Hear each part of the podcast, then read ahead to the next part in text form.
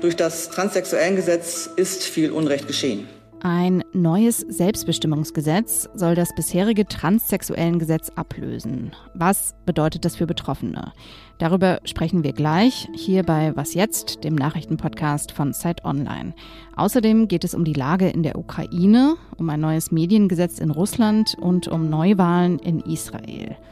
Heute ist Donnerstag, der 30. Juni. Ich bin Munja Maybock und der Redaktionsschluss für diese Folge ist 16 Uhr. Zwei Entlastungspakete gab es ja dieses Jahr schon, um die steigenden Energie- und Lebensmittelpreise abzufedern. Ein drittes Entlastungspaket soll es dieses Jahr nicht mehr geben. Das sagte Finanzminister Christian Lindner der Wirtschaftswoche. Die bisher beschlossenen Entlastungen, die kämen zum größten Teil noch und sollten erstmal wirken, sagte er. Politiker von SPD und Grünen hatten weitere Entlastungen schon in diesem Jahr gefordert. Im Haushalt für das kommende Jahr will Lindner die Schuldenbremse wieder einhalten. Die ist ja im Grundgesetz verankert und war wegen der Corona-Pandemie ausgesetzt worden. Deutschland könne sich zusätzliche Schulden nicht mehr leisten, sagte Lindner. Sonst müsse man in ein paar Jahren massiv Sozialleistungen kürzen oder massiv Steuern erhöhen. An der Schuldenbremse gibt es auch Kritik, zum Beispiel daran, dass mit der Sparpolitik das Geld für nötige Investitionen fehlt. So, ich versuche mal das Wichtigste aus der Ukraine und Russland zusammenzufassen. Russische Truppen haben sich heute von der Schlangeninsel zurückgezogen. Der Schritt solle die Ausfuhr von ukrainischem Getreide ermöglichen und sei eine Geste des guten Willens, hieß es aus dem russischen Verteidigungsministerium. Die Insel im Schwarzen Meer ist am zweiten Kriegstag von Russland eingenommen worden und hat vor allem symbolische Bedeutung. Sanktionen gegen Russland zu umgehen, soll künftig EU-weit als Straftat gelten. Darauf haben sich die ständigen Vertreterinnen und Vertreter der EU-Staaten in Brüssel geeinigt. Das würde es ermöglichen, zum Beispiel russische Oligarchen in allen EU-Staaten gleichermaßen zu verfolgen und Mindeststrafen festzulegen. Die Entscheidung vom Europaparlament dazu steht noch aus. Und das russische Parlament schränkt die Pressefreiheit weiter ein. Künftig kann Medien ohne gerichtliche Anordnung die Arbeit verboten werden. So sieht es das Gesetz vor, das heute in der Duma, dem russischen Parlament, beschlossen wurde. Die Arbeit ausländischer Medien kann untersagt werden, wenn deren Regierungen russische Medien, Zitat, unfreundlich behandeln. Russischen Medien kann die Arbeit verboten werden, wenn sie unerwünschte Informationen verbreiten. Wer nach dem transsexuellen Gesetz seinen Personenstand wechseln wollte, er zahlte einen sehr hohen Preis. Sterilisation, Scheidung, der Zwang, den Körper anzugleichen und pathologisierende, in der Regel psychologische Gutachten. Das sagt der Bundesfamilienministerin Lisa Paus von den Grünen heute. Gemeinsam mit Bundesjustizminister Marco Buschmann von der FDP hat sie ihre Pläne für das neue Selbstbestimmungsgesetz vorgestellt. Das soll das bisherige Transsexuellengesetz aus dem Jahr 1980 ablösen. Was sich genau für die Betroffenen ändern soll, das erklärt mir jetzt meine Kollegin Lisa Kaspari aus dem Politikressort von Zeit Online. Hallo Lisa. Hallo Munja.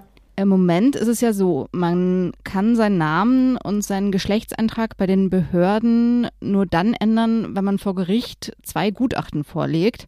Das Ganze ist teuer und es ist auch mit intimen Fragen verbunden. Was soll denn jetzt anders werden?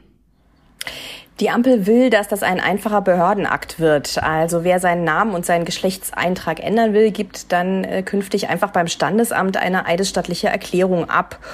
Und äh, das heißt, äh, Betroffene können den Eintrag im Ausweis zum Beispiel künftig selbst bestimmen und also niemand anderes entscheidet mehr für einen selber, welche Identität man hat, äh, was ja wirklich diskriminierend war, auch in der Ver Vergangenheit.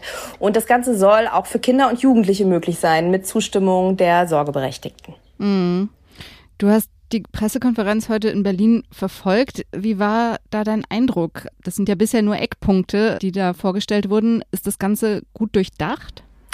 Ja, man muss einmal, glaube ich, stehen bleiben, dass das dabei, dass das wirklich ein äh, historischer Zeitpunkt war. Ne? Also seit 40 Jahren gibt es ja das äh, bisherige Transsexuellengesetz und es ist extrem kritisiert worden und trotzdem hat es noch nie eine Regierung geschafft, sich da auf eine Änderung zu einigen. Und die Ampel betont eben, dass es bei dem äh, Behördenantrag nicht nur nicht um die medizinische äh, Angleichung, Geschlechtsangleichung geht. Ne? Da bleiben die Hürden viel höher. Und dadurch, dass die ähm, Minister das schon mehrfach in der, in der Pressekonferenz betont haben, wird eben auch äh, die Tragweite klar. Es gab äh, vorab auch Kritik von äh, Jugendpsychiatern an der, an der Gesetzgebung. Und ähm, die Sorge, was ist mit dem Jugendschutz, die ähm, blieb meiner Meinung nach in der Pressekonferenz so ein bisschen unbeantwortet. Also es gibt ja die Sorge oder beziehungsweise es gibt die Feststellung, dass es immer mehr Jugendliche gibt, die, äh, die sich als trans bezeichnen und eben die Frage, wenn das jetzt einfacher wird, sich auf dem Amt umzunennen, wie viele ähm, Menschen gehen dann auch den ganzen Weg, also auch mit Pubertätsblockern und dann ist man ganz schnell in, in einem Dilemma, wie auch der Ethikrat gesagt hat. Ne? Also was ist der Schutz des Kindes? Wann ist ein Kind sich seiner Identität auch wirklich vollständig bewusst mit allen Konsequenzen? Und angesprochen auf diese Kritik wurde so ein bisschen wortkarg, fand ich, in der Veranstaltung, wobei das meiner Meinung nach ein ganz schwieriges und ganz wichtiges Thema ist der Vollständigkeit halber können wir vielleicht noch ergänzen, dass vorher zum Teil auch das Wohl des Kindes gelitten hat in Fällen, genau, wo na klar. das eben nicht möglich absolut. war. Ne? Ja. ja, absolut, klar. Wie geht's denn jetzt weiter? Wann könnte das Gesetz verabschiedet werden? Ähm, bis Ende des Jahres soll es ins Kabinett kommen und dann muss es noch durch den Bundestag, also würde ich sagen, ähm, vielleicht im ersten Quartal des kommenden Jahres. Jetzt gab es ja zwischen den Koalitionspartnern und eigentlich vor allem zwischen Grünen und FDP in letzter Zeit viel Streit. Da ging es um Energiefragen, Klimaschutz und anderes.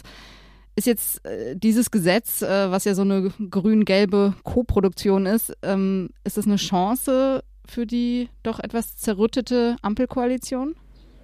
Ja, absolut. Das war ja immer das Fundament äh, ne, der Koalition, äh, quasi der Wunsch, gesellschaftlich die Verhältnisse zu liberalisieren. Das hält SPD, FDP und Grüne zusammen. Das ist der gemeinsame Nenner. Und äh, natürlich ist das auch für die Anhängerschaft extrem wichtig, dass die Reformen kommen. Die sind ja komplex, wie ich jetzt in, in, dem, in dem heutigen Beispiel äh, erörtert habe. Es gibt ja noch weitere Ideen für die Verantwortungsgemeinschaft, ne? Liberalisierung des Adoptionsrechts und so.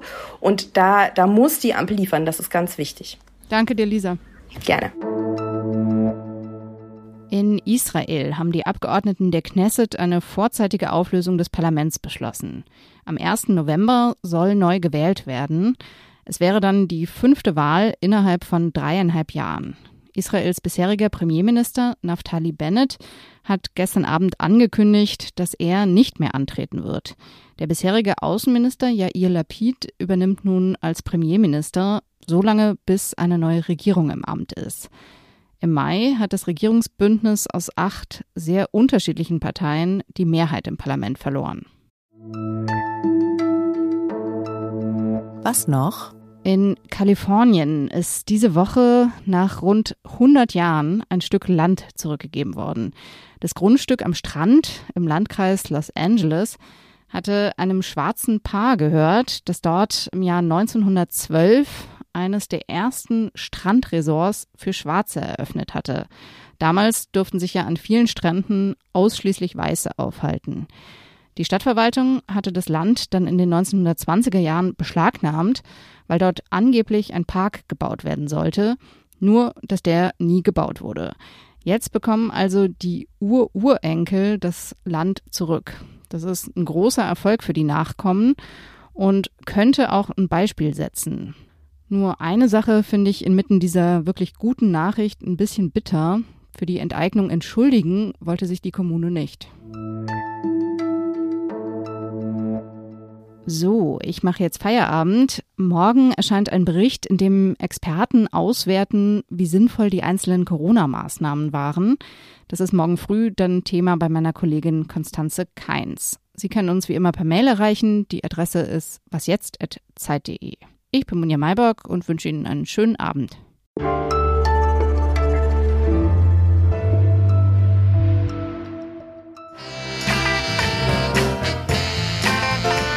Ab dem 1. Juli, also ab morgen, dürfen wir hier im Podcast keine GEMA-pflichtige Musik mehr spielen.